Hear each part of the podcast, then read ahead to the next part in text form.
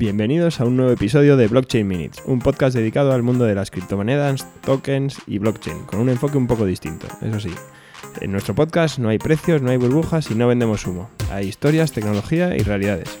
Somos Raúl Marcos y Pablo Ventura y nos podéis escuchar en SoundCloud, iTunes o cualquier aplicación de podcast, así que no hay excusa. Por cierto, nos podéis preguntar dudas o proponer temas para nuestros nuevos episodios en nuestro canal de Telegram, Blockchain Minutes, todo junto. Hola, ¿qué tal? Estamos aquí otra vez, Por fin. siete meses después. Pero no lo digas. Vuelve, vuelve, sí, sí, hay que ser transparente. Vuelve la, la como las, como las blockchains. Eh, vuelve, vuelve, vuelve Blockchain Minutes. eh, este es el primer episodio de la segunda temporada y, y bueno, pues aquí estoy.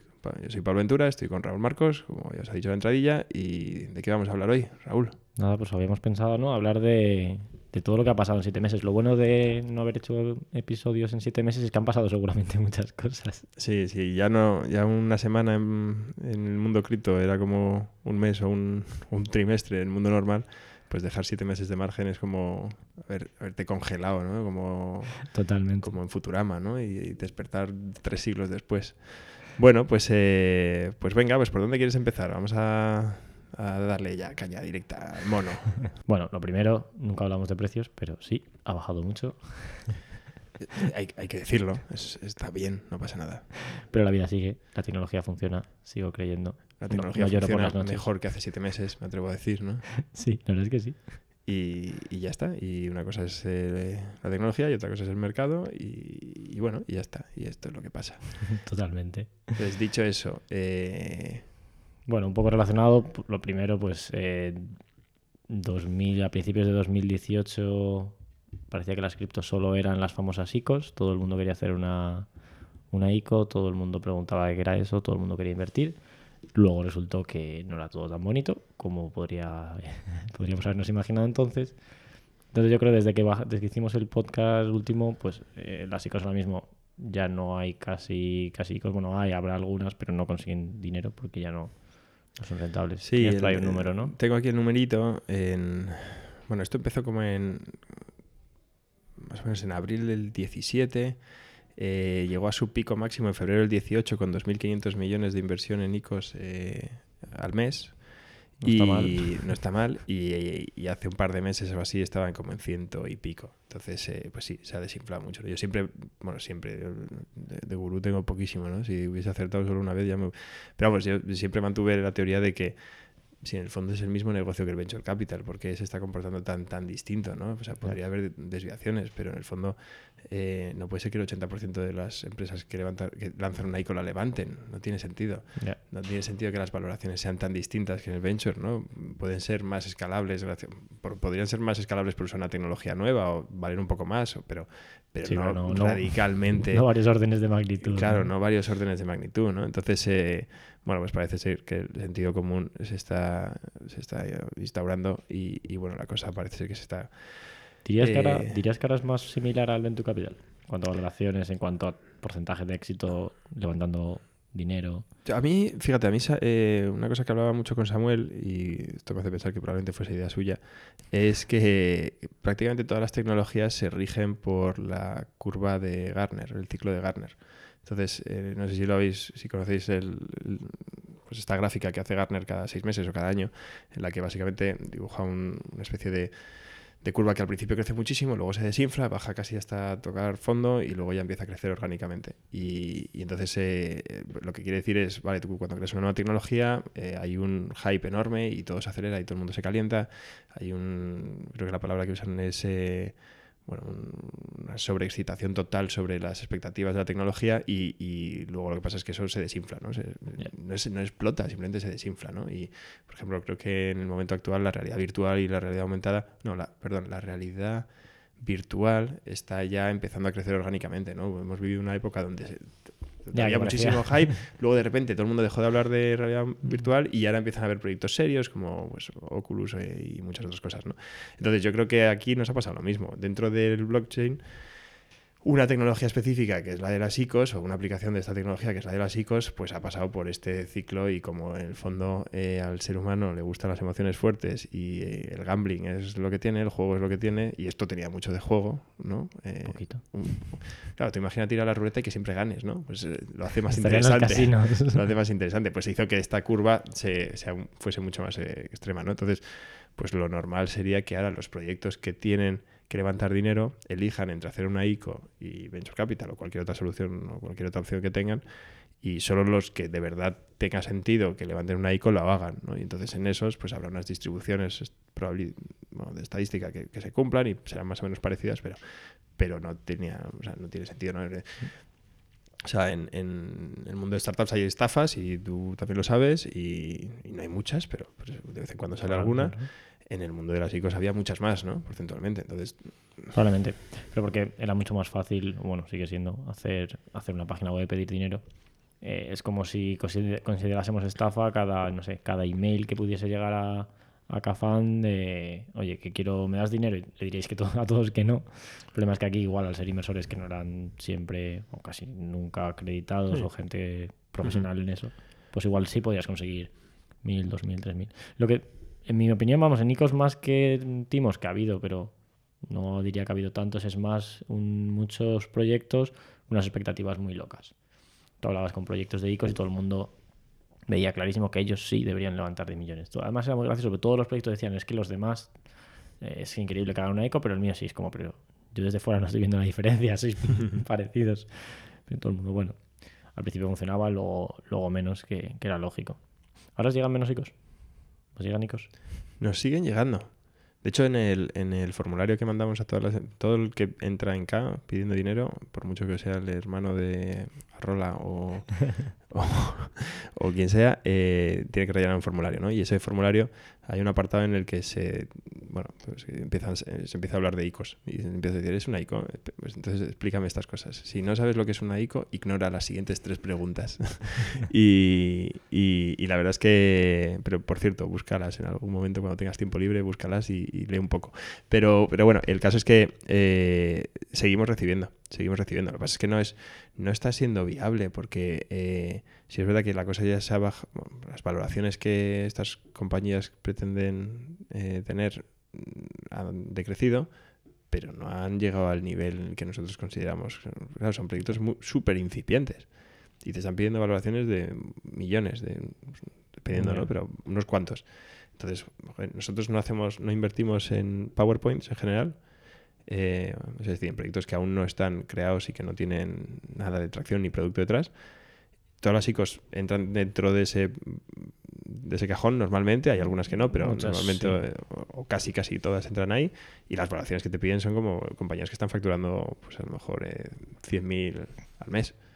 Entonces, hay ahí una. Entonces, a lo mejor deberíamos cambiar nuestro, nuestra mentalidad, nuestro chip cuando analizamos ICOs y cuando no, pero de momento no he encontrado yo la justificación como ya, probablemente sí, se hagan falta modelos nuevos. De hecho, bueno, ahora está menos de moda, pero en 2000, a principios de 2018 era el tema de moda, ¿no? Cómo valorar eh, network, cómo valorar redes eh, como las que se pueden. es, muy distinto, sí, sí. pero claro, muchos, muchos, muchas ICOs tenían o tienen un token que no generan una red. O sea, es un token que es una ronda. Claro, exactamente. O sea, yo si me viene un tío y dice voy a crear un protocolo y voy a hacer esto y voy a hacer esto y esto tiene sentido por esto y por esto, sinceramente no sabría cómo valorarlo. ¿no? Ni tú ni nadie. Claro, pero si te llega un tío y dice, no, es que estaba pensando hacer una ronda SID con mi dentista y con mi tía y he decidido hacer una ICO. Dices, pero, tu negocio es el mismo, ¿no? Entonces eh, tienes un e-commerce de patatas, ¿no? Pues, pero bueno, eh, las ICOs han, han, decrecido y bueno, y al final eso yo creo que es, es, bueno, ¿no? Era un poco locura y las locuras no suelen ser buenas, sobre todo si se mantienen en el tiempo. Sí, bueno, es, yo creo que bueno, es interesante, podemos comentar lo que la regulación desde hace siete meses pues no ha, no ha cambiado muchísimo, pues, esperable, ¿no? La regulación siempre va lenta, pero sí que por un lado ha ido, por ejemplo en Estados Unidos la famosa SEC, que es como la CNMV de allí, si no lo entiendo mal, eh, algunas ICOs ha dicho, oye, esto no ha estado bien, eh, devolved el dinero a los inversores, que ha habido algún caso. En otros eh, que eran casos que eran mucho, mucho más cercanos a un timo, se metieron, pero siguen con una visión más de vamos a dejar que el ecosistema se desarrolle, pero los casos más graves los paramos y además aprovechamos un poco para decir a la gente, oye, en este caso estuvo mal. Si en el futuro vas a hacer algo parecido, que sepas que la respuesta va a ser parecida a esta. Pero sigue, sigue avanzando. En el caso de España, que hasta donde yo sé no, no ha habido mucho, mucha, mucho cambio, mucha mejora. No, y además yo creo que con el. Bueno, pues con, toda la tendencia bajista en todos los sentidos del mundo cripto, pues yo creo que las pilas se las van a. No sé si las, se las habían puesto en algún momento, pero yo creo que se las habrán quitado, ¿no? Y, y, bueno, en algún momento lo harán, pero vamos. Eh, con calma. Con calma. Sí. Vale. Y... ¿Quieres contar lo de las STOs? Venga, las contamos. Las STOs, las Security Token Offerings, eh, mucha gente pensaba, bueno, todavía piensan, yo no estoy tan de acuerdo que será la próxima, llamémosle hola. Las STOs son eh, un token que te da derechos económicos, en vez ser un, utility, que es un token que tiene un uso en protocolo, en una red o lo que sea, es un token que es mucho más cercano a, a una acción, por ejemplo, de una empresa o a tener un derecho económico. Por ejemplo, cuando se repartan beneficios, los eh, quien tenga este token recibe su porcentaje equivalente de beneficios. Esos tokens ya, claro, son más regulados porque ya es, un producto, ya es mucho más cercano a un producto financiero, lo que en Estados Unidos es una security, y ya tiene mucha más regulación. Aquí se, llaman valores, Esto es un valor. De hecho, claro, tiene sentido. Comisión Nacional del Mercado de Valores. tiene sentido. vale, pues eh, eso parecía que iba a ser la siguiente, ¿no? Decir, vale, pues no tiene mucho sentido meter un token aquí a calzador que no funcione, pues cojo y en vez de hacer una ronda con los inversores que son muy malos y no me dan dinero, pues hago un, STO y que cualquiera invierta en mi, en mi empresa. Eso se ha encontrado de frente con, con, las, con la regulación porque ya eso sí que son más graves. De hecho, en Estados Unidos ha habido algún caso. Aquí, ya no hay zona gris. O sea, esto, ya son securities, de hecho las llaman securities directamente. ¿no? Y entonces, eh, tú sabes más de esto. ¿Dirías que, hacer un, una security, un security token era más complejo técnicamente que un. Técnicamente, técnicamente es mucho más sencillo, porque técnicamente lo que estás haciendo es que estás jugando a ser notario. Estás diciendo, oye, que tú me das dinero, te doy este token y este token, eh, el código es súper fácil de hacer y, dices, este token ya está. Y luego tu negocio va a funcionar sin, no tiene por qué estar funcionando en blockchain ni nada. Es que igual hacemos, tokenizamos eh, y luego repartes beneficios a través del token. No, no tienes un protocolo, que es lo que realmente tendría complejidad. ¿Y, por qué no han salido antes? Porque con todo el tema de las ICOs, prácticamente, o sea, la gran mayoría de las ICOs eh, estaban levantando pasta en formato security. Otra cosa es que lo disfrazasen o lo... Claro, la cosa es que disfrazados, mientras no fuera una security, mientras fuera una utility... tema regulatorio. Regulatorio no te decían nada. Y al final era toda una cadena. Como no es una security, nadie te puede decir que. Porque la security solo se lo puedes vender a inversores acreditados, en sitios eh, con Know Your Customer, que sepas a quién le vendes, etcétera, etcétera. Entonces la gente siempre coge y dijo, ah, Control de de capitales, todo ese tipo de cosas. Claro, la gente dijo, yo no estoy haciendo esto, yo estoy haciendo una security, no estoy haciendo una security, estoy haciendo algo más cercano a un crowdfunding. Entonces, pues oye, en Kickstarter no te piden si eres inversor acreditado para comprar un libro. Ah, pues eso llevó a los exchanges, ¿no? Lo, pues Binance, Coinbase, etcétera, etcétera, era, yo no, Estados Unidos le decían, yo no estoy vendiendo securities, o sea, yo no estoy vendiendo acciones de Apple, estoy vendiendo algo cercano a crowdfunding. Vale, tengo un usuario y contraseña, le pido el pasaporte, pero poco más.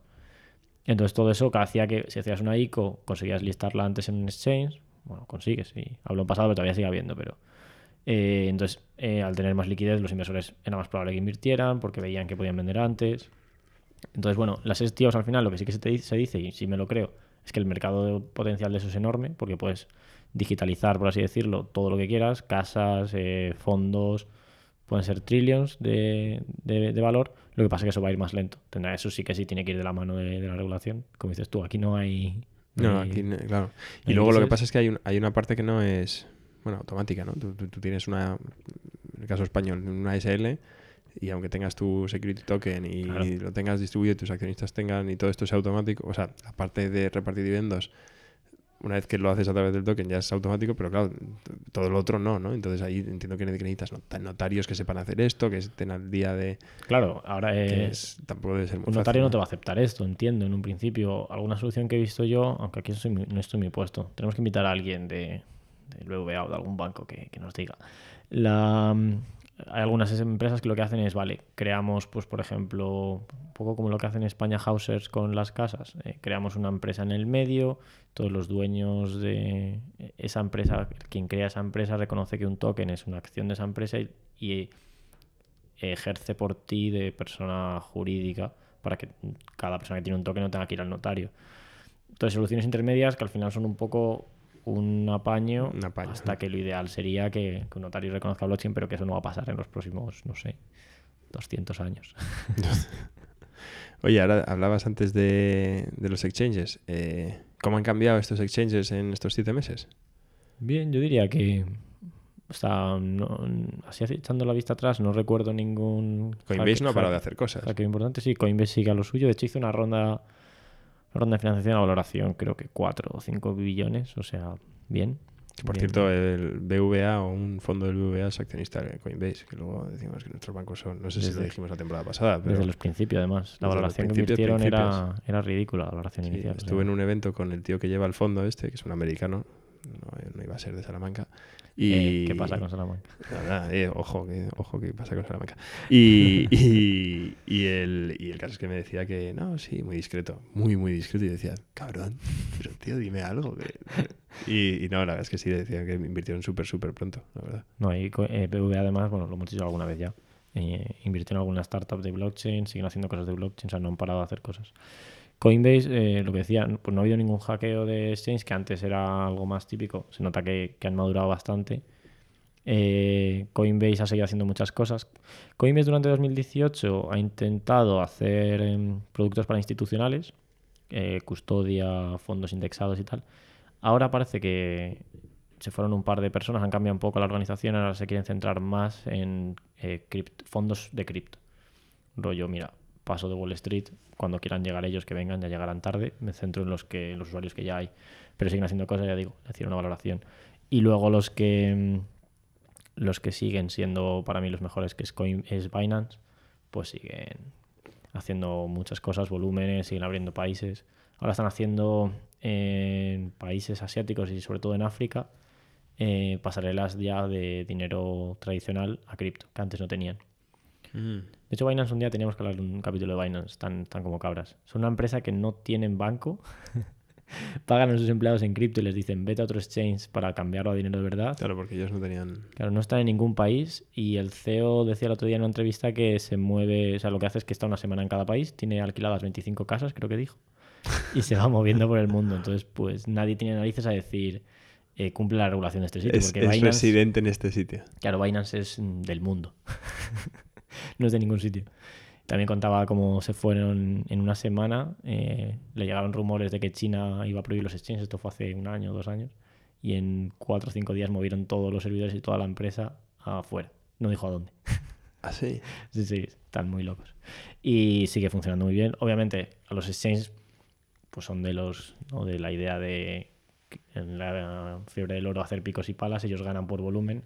Con la caída hay mucho menos volumen, es menos rentable, pero no, siguen siendo los grandes ganadores. Ah, bueno, bueno, o sea, eso iba a decir, digo, con la pasta que ganaron en su día... eh, Sí, pero por ejemplo Binance, que en su buena época lo máximo que llegó a cobrar por listar una- una- un token eran 3 millones de dólares, incluso 4, llegué a escuchar. Ahora ya cobraba mucho menos y lo último que han dicho es que ya los van a donar a... Cuando van a seguir pidiendo dinero, pero lo donan a su fundación. Porque claro, ya es como tengo tanto dinero que ya me da un poco... no, ese, además es una partida súper insignificante, supongo, ¿no? Porque luego aparte de las comisiones y tal... Bueno, en el momento de, de las ICOs buenas, es que igual sí que en un año, no sé, que pudieron listar 50 tokens, igual 100, 200 millones de revenue solo listando. Ya, pero Binance tendría más, más volumen que Coinbase, Sí, sí, mucho más. muchísimo más, menos margen, también es verdad, pero Coinbase estaba en 30 millones de bit al mes, ¿no? O sea, quiere decir que 150 de revenue... Bueno, o sea, ya entramos, o sea, pero decir que... Sí, de que- revenue Binance sí que se rumoreaba, no se sabe, pero un par de, unos cuantos billones. Por eso, o sea, Sí, sí. 150 es dinero, pero tampoco te cambia la Sí, lo que decía una, una vez eh, el CEO era que ellos pedían eso porque podían. Claro. sí, Es como no vamos a No, rechazar no, dinero. bien hecho, bien hecho. Pero sí, no, lo que les iba el volumen. Pero vamos, los exchanges siguen funcionando y ahora está viendo ya una ola de, de exchanges que, que llevan ya, que van a empezar a listar security tokens. Eh, por ejemplo, pues un Binance no se va a meter en eso porque entonces ya sí que al CEO le busca el FBI en el país en el que esté. Pero por ejemplo, Coinbase ya eh, compró licencias para poder manejar securities y hay exchanges ya dedicados para eso. El primero ya que es Open Finance ya, ya lanzó. Ya se puede tradear con dos security tokens, que uno es Spice, que es el fondo que hizo Carlos Domingo. Que le podíamos invitar. Si un día le pillamos por aquí, eh, le estaría muy bien que viniera. y luego hay, otro, hay otros cuantos que están en desarrollo. El, claro, el problema de esos exchanges que tardan más porque ahí sí que necesitan aceptar. Es como abrirte, no sé, una bolsa casi. Entonces necesitas, casi. Una, casi. necesitas una regulación en varios países, luego eh, país por país. Y entonces pues, ahora, por ejemplo, pues no hay liquidez. Tú vas a vender y no hay casi oferta porque la barrera de entrada es muy grande, pero en el momento que eso funcione, pues será se tendrá buena pinta. No, y si hay alguien capaz de hacer esto, yo creo que es Coinbase, ¿no? Que lleva muchos años operando, no ha metido la pata, eh, inversores americanos, gente que conoce Wall Street. Coinbase para mí, o sea, yo, yo creo que Coinbase será el próximo, próximo Google, pero de todo esto, pero al final Coinbase tiene todas las piezas. Tiene una base de usuarios enorme, ahora han hecho la custodia, que además tiene, está asegurada, eh, tienen cosas para inversores institucionales, entonces si luego en el futuro vas a tener que tus, mm, tu participación en un edificio está tokenizada, no la vas a tener en tu casa en un pendrive, lo tendrás en Coinbase, entonces ya Coinbase te dirá, ¿quieres venderla? Le das un botón y la venderás y tendrás todo lo que es una, una suite de, de cosas alrededor de cripto y digitalización. Aunque bueno, ahí también los bancos harán cosas. Los bancos están haciendo bastante. Al final, los bancos lo que más saben hacer es guardar cosas y valor. No tendría sentido que no hagan cripto y están haciendo cosas. Sí, cada vez hay más empresas, ¿no? Eh, que se mueven a su ritmo, pero que sí que están eh, planteando ideas. Sí, y además eh, gente bastante grande, o bancos muy grandes, JP Morgan, Goldman Sachs. En España BBVA sigue haciendo cosas, Santander también. Eh, luego las bolsas, por ejemplo, americanas, eh, en, vista un poco de que si lo de las securities sale bien, les quitan el, el mercado, también están haciendo ya cosas. Poco los futuros, estos famosos también, ya hay... Eso, hay, ah, pues seguir hablando de qué ha pasado estos siete meses, ya hay más futuros que, que antes, ¿no? Salió el de Chicago, que fue el primero. Sí, hicieron, hicieron como una guerra para ver quién salía primero, el de Chicago u otro. Está CME y CBOE, que no sé cuál es Chicago y cuál es cuál, pero hay dos y luego han salido algunos más. Y lo mejor, bueno, lo mejor, lo que más llama la atención es que el volumen sigue subiendo muchísimo mes a mes. O sea, cada vez hay más volumen en esos mercados de futuros. Y empieza a haber más productos que productos financieros alrededor de cripto. Empieza a haber eh, formas, más formas de ponerte en corto eh, sobre una moneda, de pedir prestado y hacer margin trading. O sea, lo típico que hay en un mercado tradicional, pues se va replicando poco a poco. No se está inventando nada. Simplemente ¿Qué, ¿qué pasa con mis ETFs de cripto? Pues ETF tendrás que seguir esperando. ETF es lo de siempre la gente, su esperanza para que el Bitcoin se pusiera, no sé, a 50, 100 mil dólares. El ETF, eh, yo creo que en estos siete meses sí que hubo ya una respuesta porque lo van como pidiendo. La SEC no lo rechaza, pero dice que tampoco, también dice que no. Lo último que dijeron fue que les parece que todavía es demasiado, no está suficientemente maduro. No sé si todo el mundo sabe lo que es un ETF, estaba pensando, la verdad. Eso te lo dejo a ti. Eh, yo creo que la manera más fácil de explicarlo así, sin irnos mucho de tiempo, es, eh, que además tampoco es que sea mi, mi, zona de experiencia, es, es, una especie de fondo indexado. O sea, es como si... Sí, ¿no? Es que puedas comprar un producto financiero que por detrás tenga algo. Que por detrás tenga mucho. De, ¿no? Pues, por ejemplo, si tú compras un ETF de, de la bolsa de Estados Unidos, pues al final vas a tener un montón de... es, un producto que simula que hubieses comprado un montón de... Claro, en Bitcoin, en... Bitcoin la, la, gracia es igual que cuando compras oro, no quieres comprar oro, no quieres que te llegue por Amazon barritas de oro a casa. Compras un producto financiero y ese producto financiero se asegura de que el oro está guardado en otro sitio, entonces tú tienes exposición al precio del oro, a las subidas y bajadas sin tener el oro, y en Bitcoin es un poco igual. En Bitcoin es interesante porque eh, si la custodia de algo físico como el oro es jodida, con Bitcoin para un inversor que no tenga ni idea es mucho peor. Yo estaba hablando de, exacto, yo estaba comentando en el caso de que tú quisieses un ETF de criptos en general, pero puedes hacer un ETF de, Bitcoin y ya está, ¿no? Y, comprarlo en... De hecho, de eso hay propuestas de ETFs de, con una cesta de varias monedas, y, pero el que más se intenta que se apruebe es el de Bitcoin que es como el primero, que es el mercado más maduro, el que más tiempo lleva, el que no ha habido hackeos, etcétera, etcétera. Y esto te permitiría comprar Bitcoin en, me atrevo a decir, en el broker de tu banco. Sea, si una bolsa en Wall Street saca un ETF sobre Bitcoin y tu banco, tu broker trabaja con Wall Street, podrías comprar un Bitcoin desde tu broker. Sin tener un wallet, sin tener ni idea, sin, y, eso al final... eso es adopción, claro. Puede ser muy chulo, ¿no? Sí, aparte luego eh, claro, si hubiera un ETF y luego mucha gente lo compra, la empresa o quien esté detrás del ETF tiene que comprar Bitcoin reales y guardarlos. Entonces eso, por así decirlo, va sacando de la circulación Bitcoin. Como Bitcoin no va a haber más, pues hombre, sí, sí que suena bien. Pero bueno, lo que ha dicho la SECA hasta ahora es lo de siempre, eh, que no le parece que todavía esté suficiente maduro, que parece que el mercado es manipulable o más fácilmente manipulable que, la bolsa o etcétera, etcétera, porque al ser volumen pequeño, pues tal, y lo va rechazando, bueno, no rechazando, lo va retrasando. Creo que el 28 de febrero, por ahí, ahí como la tiene que tomar sí o sí la decisión final, pero vamos, todo hace indicar que, que lo rechazarán otra vez, que será otra vez una de, bueno, hablamos más adelante. Bueno. Pero bueno, poco a poco. Oye, ¿qué te parece si hablamos un poco de, de lo que podemos esperar de esta, o lo que pueden esperar nuestros dos oyentes, Cada vez tenemos muchos. tu novia y mi madre, porque mi mujer no nos escucha, eh, de, de la temporada 2? Eh, ¿Qué Vale. ideas tienes? ¿Qué ideas locas tienes, Raúl? Sorpréndenos. Molaría hacer algo, yo qué sé.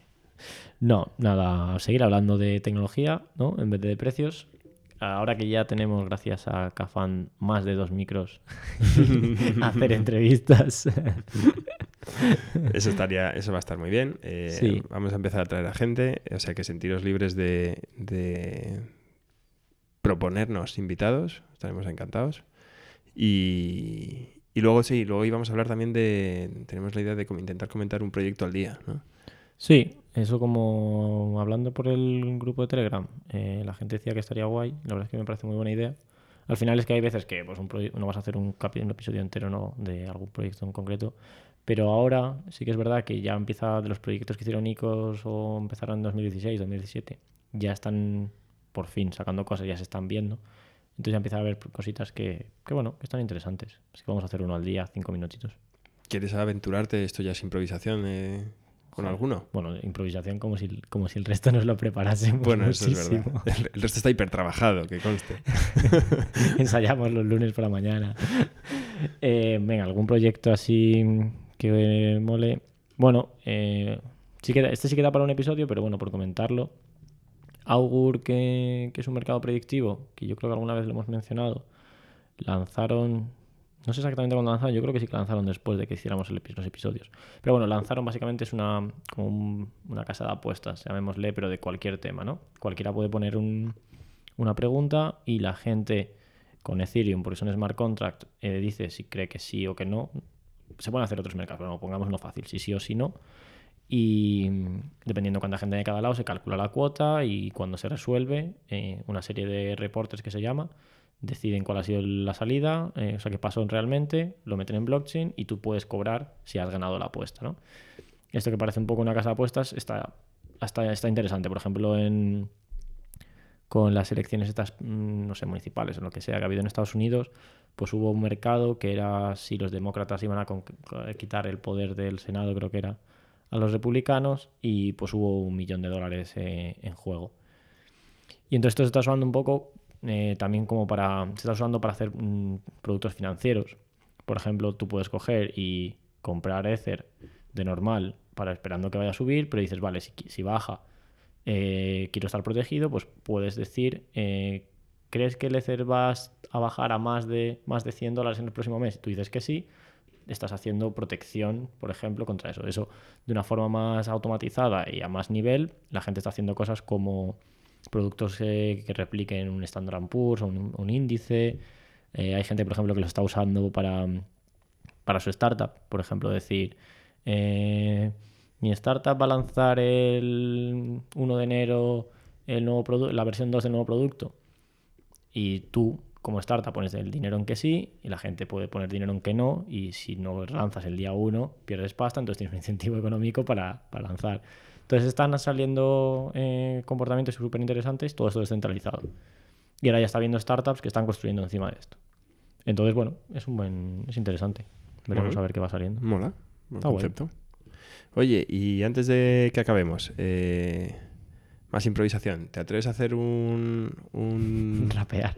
un eso se lo dejamos a la RU. No, ¿te atreves a hacer un, un pronóstico de qué va a ocurrir el año 2019? Hostia. Estás jodida, ¿eh?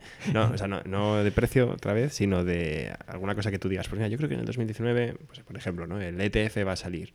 Va a haber, va a haber un ETF de Bitcoin. O, o- o yo qué sé, no sé. Ya, interesante. Eh, como bueno, como esto también, como al final en cripto somos todos como muy, muy burros y todo el mundo. De repente hay una tendencia y parece, ¿no? Hace tiempo fue el oro digital, luego fue las ICOs.